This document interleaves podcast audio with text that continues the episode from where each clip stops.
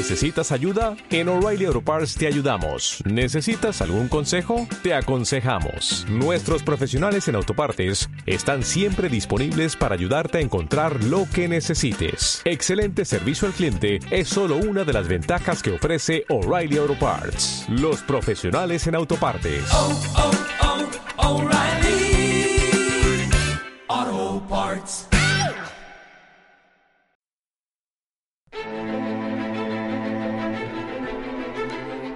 Hoy vamos a hablar del mono más mono, del simio más grande, del rey de todos ellos que es el gran King Kong.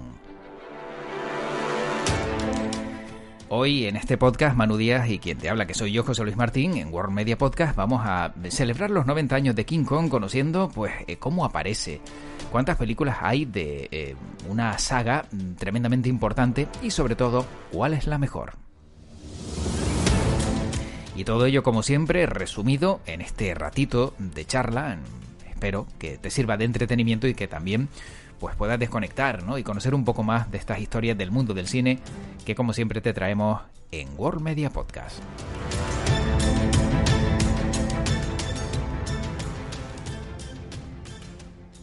Y como siempre, es un placer hablar del mundo del cine con el gran Manu, el rey Manu. Manu, ¿qué tal? ¿Cómo estás? Hola, ¿qué tal? Pues encantado de estar por aquí una vez más y bueno, sí, para hablar de otro rey, ese sí, eh, rey de los, de los grandes. Exacto, porque está el rey Kong, yo decía el rey Manu, hombre, tú también dentro de este podcast eres el, el, rey del mundo del cine, ¿no? También hay que decirlo, aunque acotemos bastante el reinado, porque eh, un reino entre dos y encima en un entorno tan reducido, bueno, ser el rey no es mucho, pero hombre, menos es nada, ¿no? Bueno, todo, todo, todo lo que te da la vida se agradece. Efectivamente. Lo que pasa es que, claro, también un rey sin, no sé, sin, sin casi sin reino, ¿no? Y sin atribuciones y sin nada tampoco, pues eh, poco, poco reino tienes, ¿no? De poco beneficio, pero bueno. Al menos resérvame que me pueda jubilar en Abu Dhabi. bueno, eso sí, eso está garantizado. Luego ya te lo costeas tú si quieres, Manu. Eso ya, ya no me meto ya. Bueno, que eso vale lo suyo. Bueno, hoy el protagonista en este podcast es eh, King Kong porque ¿quién lo iba a decir que ya eh, tiene cumpleaños y, y, tiene que soplar 90 velas, ¿no? O soplarlas o comérselas, ¿no? Que también supongo que sería lo propio en, en bueno, en un animalito, digamos, con un carácter bastante, bastante agrio. Sí, eh, bueno, eh, digamos que un personaje que, que, es una referencia absoluta dentro de, de, del mundo de, del cine, eh, porque aunque ya previamente sí existía alguna película uh, con criaturas gigantescas y concretamente el mismo creador de, de, los efectos de King Kong, Willis O'Brien, pues previamente, si hablamos que King Kong es de 1933, en 1925 había uh, hecho la película El Mundo Perdido, eh, pero mm, claro, eh, King Kong es el, eh, el referente absoluto de que, del que después saldrán eh, todas las, las películas de, de monstruos gigantescos e incluso sus variantes eh, eh, orientales, el llamado eh, Kaiju con, con, Godzilla, que Godzilla vendría un poquito después, que sería en ese sentido una de las, uh, um, digamos, de los, vamos a decirlo así, con permiso, hijos bastardos de, de King Kong. pero bueno, que, que desde luego King Kong eh, fue un, un, antes y un después en muchísimos elementos a nivel de, uh, de historia de, del cine, que podremos irlo comentando eh, a lo largo de, de, de este podcast. Y, y, por supuesto, pues bueno, esos 90 años yo creo que es imprescindible reconocérselo, sobre todo porque además goza de, de muy buena juventud. Sí, sí, además goza de muy buena juventud porque eh, pasados los años, ¿no? Cada cierto tiempo pues vemos que hay un remake, ¿no? Eh, se lanza alguien, ¿no? A sacar un, una nueva de King Kong. Eh, por último, también, eh, pues ese enfrentamiento, ¿no? Entre él y, y, digamos, como tú bien decías, ¿no? Ese, esa versión oriental eh, con, Godzilla, ¿no? Hemos visto bastantes variantes de, de, King Kong en estos 90 años. Quizá a lo mejor hasta, hasta pocas me atrevería a decir, ¿no? Porque en 90 años, no sé si habrán sido, mmm, pues, siete las versiones aproximadamente, puede ser. Bueno, oficiales, Sí. eh, versiones oficiales de King Kong, eh, hemos tenido tres. Tres nada más. 33, Sí. sí, la del 33, es la que produjo Dino de Laurentiis, eh, y que, que también pues fue, sí, la del 33 era famosa por, por el uso del stop motion, la del 33 era famosa por, por porque no- Dino de Laurentiis creó una cabeza de Kong y una mano de Kong tamaño natural. Bueno, Dino de Laurentiis no, lo hizo Rick Baker, que fue el creador de los efectos especiales, pero en la película producida por, por Dino de Laurentiis. Y después estaría la versión de 2005, ah, que es la que dirigió Peter Jackson. Esas son las tres, digamos, canónicas. Eh, después están eh, películas que son secuelas o son películas donde eh, sí tenemos a un King Kong eh, como, como proto- protagonista o coprotagonista, pero eh, ya son, eh, digamos, eh, digamos que esas películas ya se colocan en, en, en, otro listón, ¿no? Ahora que está el, eh, el universo cinematográfico de, de Marvel, por ejemplo, pues intentó hacer, o se ha intentado hacer todavía ah, está intentando asentarse el monstruo verso y que ahí se supone que quieren combinar eh, a King Kong con Godzilla, que hasta ahora ya lo han hecho, con otras criaturas gigantescas, en este caso de procedencia del Kaiju Eiga de- del cine japonés. Eh, pero mm, bueno, ahí tenemos películas como eh, La Isla Calavera de 2017, como tú decías antes, pues ese King Kong contra Godzilla de 2021, que además llegó ahí justo saliendo de, eh, de confinamiento. Y, y después hay otras variantes eh, pues que, que, que han pululado por ahí, que también ha ido generando su propio fandom y también pues eh, su, su ah, peculiaridades, ¿no? Porque por ejemplo, por la versión del 33 tuvo una secuela casi inmediata que fue El hijo de Kong, pero por ejemplo fue más famosa la versión de, el- o sea, lo que sería eh, El Gran Gorila, que serían los mismos creadores de, de King Kong eh, en 1949 y que esa a su vez también tuvo en 1998 su propio remake, que era eh, Mi Gran Amigo Joe.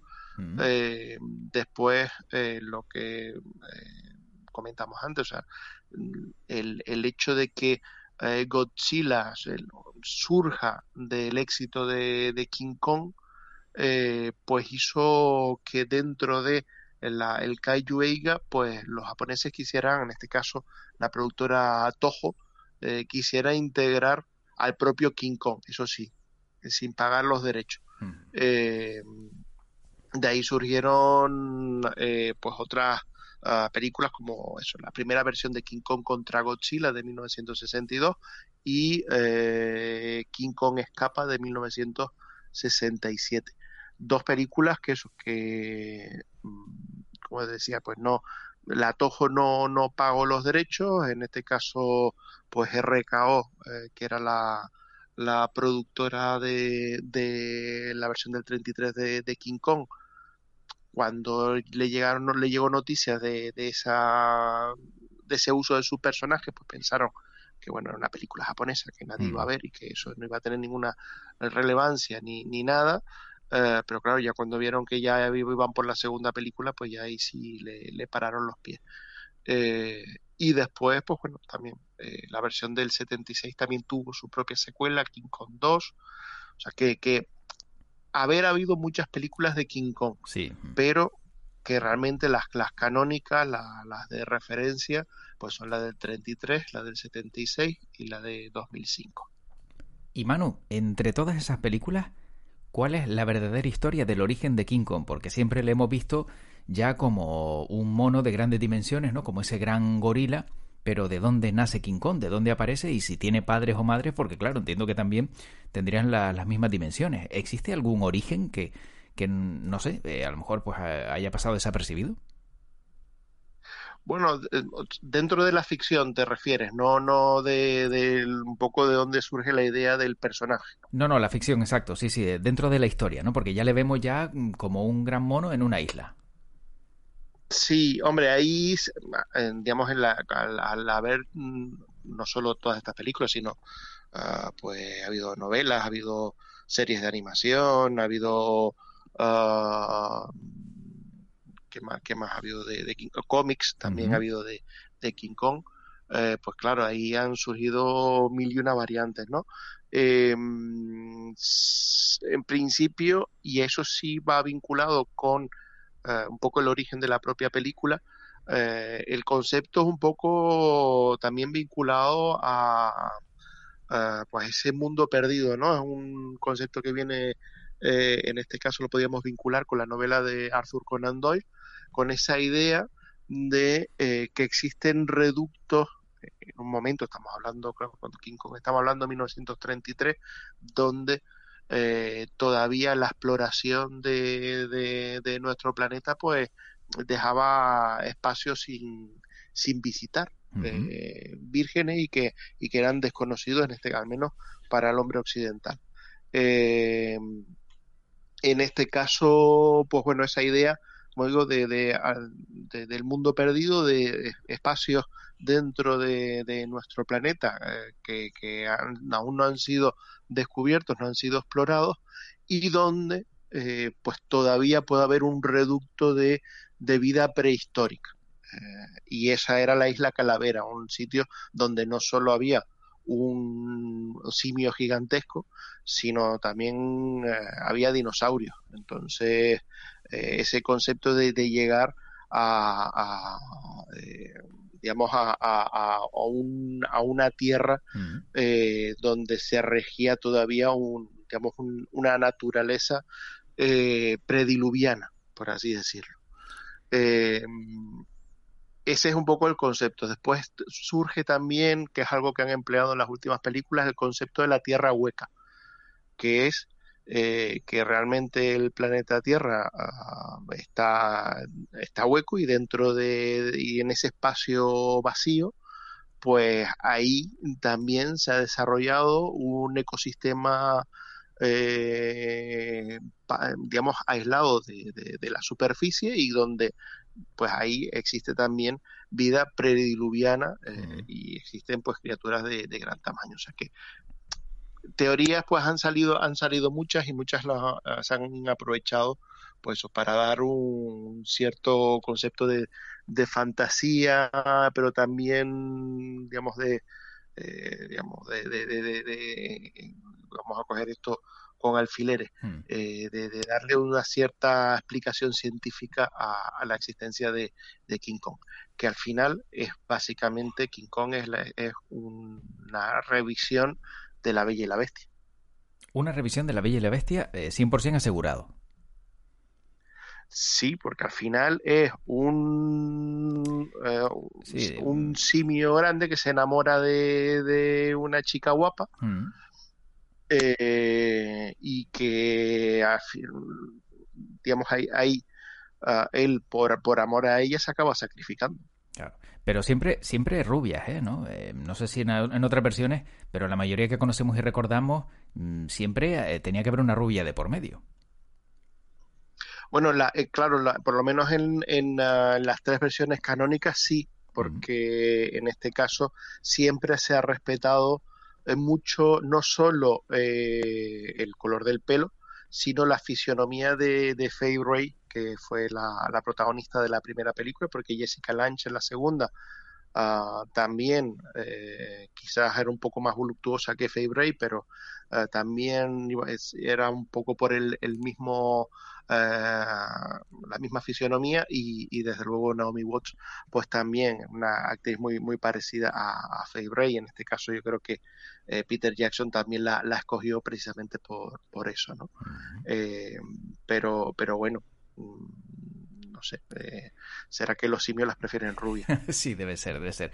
Oye, Manu, veremos eh, quizá una versión donde eh, pues la mujer sea de raza negra eh, y pelo rizado y, también de color oscuro. Podría darse el, caso, ya que todo ha cambiado y todo lo han ido cambiando, ¿no? En, las diferentes películas que hemos visto en, de otros cortes. Sí, hombre, yo creo que yo creo que ya a estas alturas, después de tres versiones, eh, ya el, el modelo de, de eh, digamos anglosajón de, de, de chica delgada, rubia, de ojos claros, ya se puede superar. No, Sí. no creo que, que a estas alturas eh, nos vayamos a, a romper la- las vestiduras por porque eh, cambiemos en este, eh, digamos el, el- la fisionomía de, de- de la chica. Es verdad que sí, en este caso, el hecho de ser una mujer rubia siempre venía porque era el contraste con Mm. Conoce, como Simio conocía las mujeres que conocía o, la, o digamos los, los seres humanos que conocía eran los habitantes de la tribu y eh, en este caso pues la, la protagonista llamaba su atención porque era eh, diferente a eh, el resto de, de, eh, los seres humanos de las mujeres que, que había visto en la isla Mm. Eh, pero pero bueno eh, ya a estas alturas de la vida con 90 años con es un simio de mundo y Sí. que tiene internet y todo y ha visto más gente, ¿no? ha visitado la Tierra Hueca, se ha enfrentado a Godzilla, Claro. o sea que no, ya- ya, ya, ya podemos esperar cualquier, cualquier cosa. Está claro, está claro. Oye, y, y entonces, eh, claro, viendo que eh, oficiales solo hay tres, ¿no? Aunque haya mm, algunas que otras películas más, eh, ¿por qué entonces tan... Hemos visto en 90 años, porque son muchos, mm, eh, tan pocas versiones o modificaciones o cambios en, en, en King Kong? Quizá por respeto, por, por eh, lo costoso que puede resultar una película de este tipo, ¿no? De este corte, con, en- pues se entiende, ¿no? Un simio de grandes dimensiones. Bueno, en principio, fíjate, porque ah, salvo en, en estas últimas, con a partir de, de la Isla Calavera y con ese eh, enfrentamiento en 2021 con King Kong contra Godzilla, eh, es que realmente aquellas películas que no son eh, que no son las, tres canónicas, eh, tampoco es que hayan sido grandes éxitos de taquilla. Porque, porque eso, porque el, el hijo de Kong es una secuela que salió casi inmediata a- a- al Kong original, pero, pero bueno, es una película que ha caído bastante en el, en el olvido. Eh, King Kong 2, que, quiso también aprovechar el, el tirón y, y ya que estaba pues gran parte de los efectos realizados, pues eh, reaprovecharlos para, para una segunda entrega. Eh, tampoco, también fue una película que, que en, en taquilla pues eh, pinchó. Eh, del King Kong de Peter Jackson no, no hubo secuela. Eh, también es verdad que, que, bueno, eh, en este caso ah, Peter Jackson fue un proyecto muy personal lo que quiso, lo que quiso hacer y no venía, no era, no era como el caso de eh, del King Kong del 76, que era un remake impulsado en este caso por, por un productor que lo que quería era un producto rentable. Peter Jackson lo que quería era cumplir un sueño de infancia, que era hacer una película de King Kong. Eh, entonces de ahí que a lo mejor no, no, no, no hubiese una segunda parte.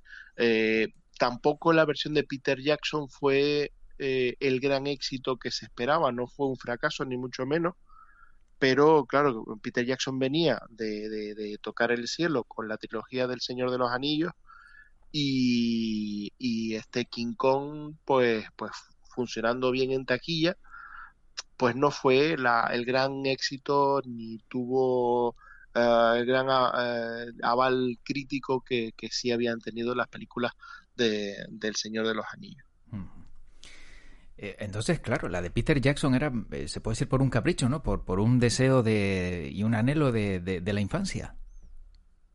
Sí, eh, sí, en este caso, eh, mm, a ver, hay, eh, podríamos decir que en la primera entrega de Parque Jurásico y el King Kong de Peter Jackson eh, básicamente tienen el- la, la- la misma naturaleza, es un capricho infantil de sus dos directores. Spielberg en su momento quería hacer una película de dinosaurios y coincidió pues que Michael Crichton eh, publicó la novela de, de Parque Jurásico y, y aprovechó el tirón para, para darse el gusto de hacer su, su película de, de dinosaurios.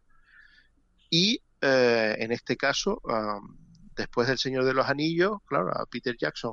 Peter Jackson tenía carta blanca a hacer lo que quisiera y Mm, claro. mm. pues, pues, pues si puedo hacer lo que yo quiera, voy a hacer lo que siempre he querido hacer, que es una película de King Kong. Lo que pasa que, claro, también es verdad que, que eh, su King Kong ya, eh, si, si eh, digamos, eh, la elefantiosis narrativa de, de- Peter Jackson ya en las películas Señor de los Anillos se, se iba notando, su King Kong, pues la verdad es que esa pasión, ese, ese anhelo de hacer su película definitiva de King Kong, la lo llevó a la desmesu- desmesura absoluta, hasta el punto de que en la película de Peter Jackson, cuando los protagonistas llegan a la isla Calavera, en la versión del 33 ya la película se estaba acabando. Se ¿Ah, tardan, tardan un, sí, tardan casi, ca- tardan casi una hora en llegar a la isla Calavera. Claro. Y la versión y la, y la película y el King Kong original dura una hora y cuarto. Una hora y cuarto, el original, el primero, y aquí el hombre no había ni siquiera llegado a la isla, claro. No había llegado a la isla. Mm. Entonces, pues bueno, mm, eh, a veces, a veces el, el, el, el tener la posibilidad de, de- de llevar a cabo tus sueños no quiere decir que sea un, que sea el un- asunto vaya a salir bien. Efectivamente, que seas un brasas y, y a lo mejor te, te casques una película de tres horas y pico, ¿no? Que, que, hombre, que, que Mm. también podría estar bien, pero eh, no es necesario. Manu, para ir acabando, de todas las versiones, ¿cuál crees que es la mejor o la mejor considerada, ¿no? Teniendo en cuenta también eh, pues las diferentes etapas eh, en la trayectoria en la que se hicieron, ¿no? Eh, sobre todo por, por la diferencia, ¿no? De efectos especiales y demás, pero en su momento, ¿cuál crees que fue la, la más importante? Hombre, yo te digo la verdad, yo que tú sabes que a veces es verdad que, que peco de, de purista, pero yo me sigo quedando con la versión del 33. Porque eh, evidentemente han pasado 90 años y no puedes ver los efectos especiales de esa película como eh, si fuera una película hecha ayer, pero eh, si te pones a ver las demás, mm, da la impresión de que eh, las otras han envejecido peor. Incluso el King Kong de, de Peter Jackson, hay, hay tramos que donde los efectos digitales ya cantan Mm. eh, eh, muchísimo por, por, por eh, lo que en su momento era lo, lo, lo más de lo más en, en efectos digitales, pero que, claro, la tecnología ha avanzado tanto. Sin embargo, lo otro mantiene como esa magia de lo artesanal Mm. y, y- y ahí yo personalmente me sigo quedando con la versión de- del 33. Creo que, que, eso, que, que esos efectos especiales, aunque ya envejecidos, eh, tienen un- una magia especial y después, eh, porque, eh, claro, lo decíamos antes, o sea, Willis O'Brien, que fue el maestro de maestros de lo que es el, ah, el digamos, el sistema de, stop motion, pues aquí fue donde dio con la clave exacta de, de cómo debía utilizarse el, stop motion.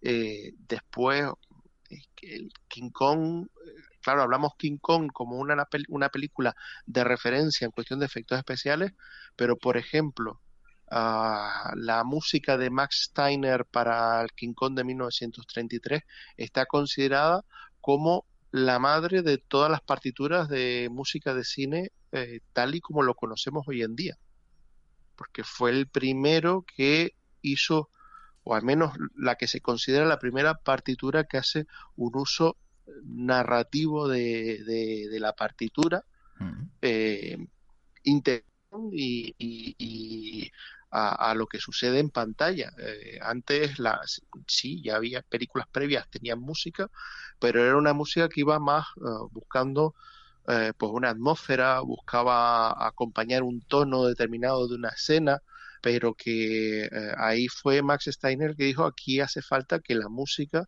se ajuste a- al ritmo de la acción, a, lo que está sucediendo en, en pantalla fue ah, la primera en, o la que se considera las primeras en, en- en hacerlo y marcar una, una escuela que, que a día de hoy sigue siendo la que marca la pauta. Mm. Bueno, pues yo como curiosidades, para, para terminar justo, tengo sobre la película del, eh, del 33 que costó 600 mil dólares en la época, que ya era un dineral, y que el King Kong medía 45 centímetros. Eh, Chiquitito, chiquitito, se levantaba 45 centímetros del suelo, eh, 27 réplicas de aluminio con piel de cordero para grabar la película y también sobre la película que hemos hablado, la de Peter Jackson, la versión, por lo visto, el rugido de King Kong era el rugido de un león al revés y a mitad de velocidad. O sea, fíjate tú, si también le dieron la vuelta a eso para conseguir algo diferente y que fuera eh, potente, ¿no? O sea, del rey de la selva, pero en este caso, pues, de- del rey Kong. Pues, pues sí, hombre, en este caso, eh, mira, el, y en el King Kong de lo que es la magia también de los efectos digitales, eh, el King Kong de Peter Jackson que vimos en pantalla Sí. eh, aproximadamente un mes antes del estreno era distinto. No me digas. Sí, él tenía, le salía un colmillo de, de- de- de la mandíbula inferior, le, sobresal- le salía un, un- un colmillo eh, que pasaba por encima del, del labio superior Ujú. eh, y tenía unas características diferentes. Se ve que a última hora no les terminó de convencer el, eh, la estética de, del Kong y hicieron un- Al dentista. una revisión completa. Al dentista y le quitaron el colmillo. qué, qué cosas, ¿eh? Cambiar todo en, eh, a falta de un mes y encima entiendo que, que ya todo grabado y todo, pues, mm, eh, pues claro, como tú dices, con edición digital, ¿no? Sí, sí. Otros lo tuvieron más complicado porque eh, James Newton Howard, que fue el compositor de, de la banda sonora, eh, hizo la banda sonora después de que al final, pues Peter Jackson y Howard Shore, que era el compositor del Señor de los Anillos, pues no, no llegaran a, un acuerdo en la partitura final y eh, Newton Howard tuvo eh, pues aproximadamente tres semanas para componer tres horas de música. Eh, y eso, eso sí, eso sí lleva más tiempo, no es tan sencillo como, Mm. como quitarle un colmillo a, a King Kong. Efectivamente. Sí, sí, eso es más, más trabajoso sin duda. Bueno, Manu, pues le deseamos feliz cumpleaños a King Kong, que sople, se coma las velas o haga lo que quiera, porque no creo que ni tú ni yo podemos pararle en sus deseos y en sus anhelos y, y seguro que dentro de nada estaremos hablando pues de ese de ese centenario, porque también está a la vuelta de la esquina y, y 100 años pues tendrá un reconocimiento mayor, ¿no? Si cabe, eh, pues de, de esta bestia, de esta bestia que, que, bueno, que dentro de, de la imagen que nos dieron algunos también tiene un gran corazón, ¿no? Lógicamente, también por el tamaño y las dimensiones.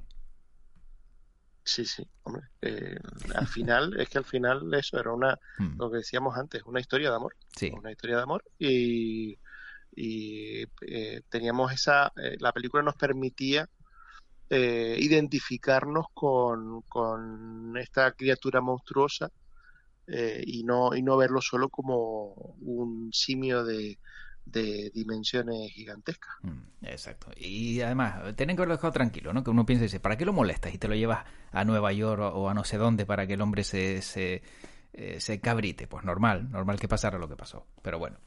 Manu, pues como siempre, un, un placer conocer estas grandes historias del mundo del cine.